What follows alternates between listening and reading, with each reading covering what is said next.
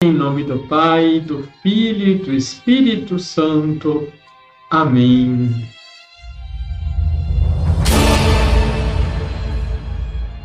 Olá, tudo bem com você? Disse o apóstolo Paulo: Para mim, o mundo está crucificado e eu para o mundo. Gálatas capítulo 6, versículo 14.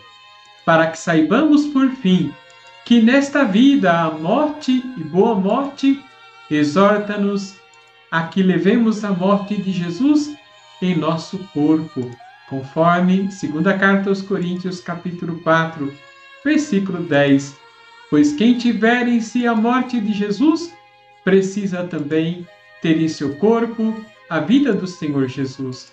Atue, portanto, a morte em nós, para que também possa agir a vida Santo Ambrósio Bispo.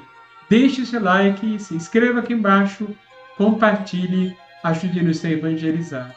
Liturgia, Liturgia diária. diária. Jesus, depois de contar a parábola do administrador desonesto, que é próprio do evangelista Lucas, no capítulo 16, encontramos nos versículos de 9 a 15, Jesus explicando quais são os valores importantes ante os bens temporais. Diante da morte, mesmo o homem mais rico do mundo não pode garantir a sua salvação, pois tudo ficará para trás. Em seguida vem o convite à fidelidade e a constatação do risco da infidelidade. Quem é fiel nas pequenas coisas também é fiel nas grandes, e quem é injusto nas pequenas é também injusto nas grandes. Jesus faz um discurso que é um convite à verdadeira sabedoria, no qual nos interpela para uma adesão livre e alegre ao ideal da pobreza evangélica. Necessariamente, para ser evangélico, o amor está intimamente ligado à pobreza. E conclui enfaticamente: ninguém pode servir a dois senhores, porque ou odiará um e amará o outro, ou se apegará a um e desprezará o outro. Vós não podeis servir a Deus e ao dinheiro. Para quem se coloca no seguimento de Cristo, não existe alternativa.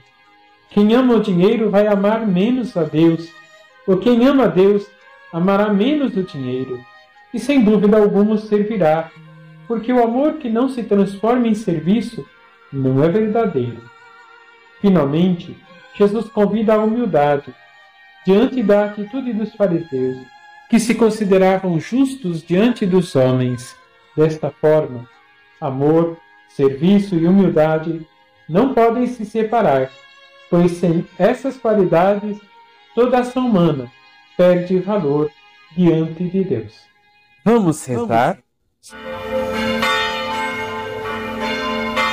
Senhor, vós sois nosso refúgio e segurança no vosso amor encontramos todo o necessário para viver diante das tribulações e perseverar no caminho da vida.